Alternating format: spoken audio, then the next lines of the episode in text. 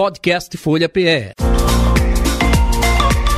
Folha Turismo com Fabiano Antunes. Olá, prazer falar com vocês sobre viagem. Hoje a gente vai fazer um passeio para um lugar lindo chamado Canyons de Xingó, né, que fica ali na divisa entre os estados de Alagoas e Sergipe, mas a cidade onde a gente vai parar é Canindé do São Francisco em Alagoas, né? Saí dessa vez por Aracaju. Esse passeio você pode fazer também por Piranhas, que é uma cidadezinha linda, à beira do Rio São Francisco, um lugar incrível, vale a pena demais também.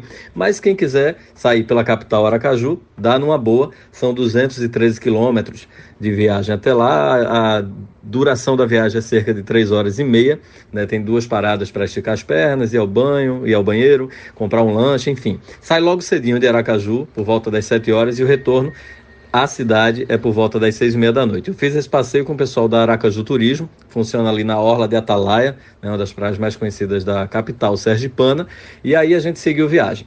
Chegando lá em Canindé, o nosso ponto de apoio é o restaurante Carrancas, né, onde a gente já pede ali a nossa refeição, já faz a reserva para ganhar tempo e na volta do catamarã já ser atendido mais rapidamente por conta do horário de volta, que é lá por volta das três horas da tarde vai retornando ao Aracaju, onde a gente chega às seis e meia da noite.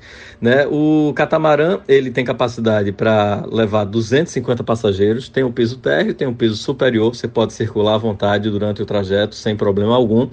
Né? Tem serviço de bordo também, tem fotógrafo, né, caso queira contratar para fazer esse tour aí com registros ainda mais bacanas.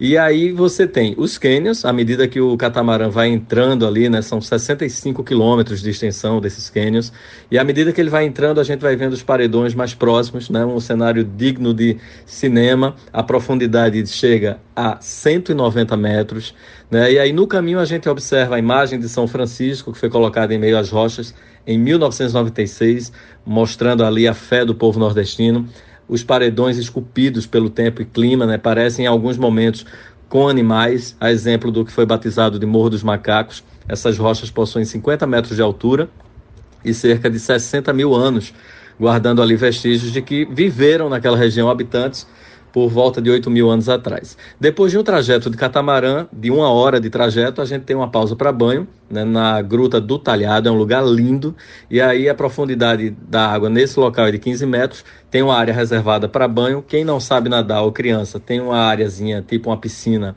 né, também reservada ali, dá para a pessoa ficar numa boa, porque ela vai sentir que está pisando numa lona ou num plástico que eles colocam abaixo, né, para não ter problema algum.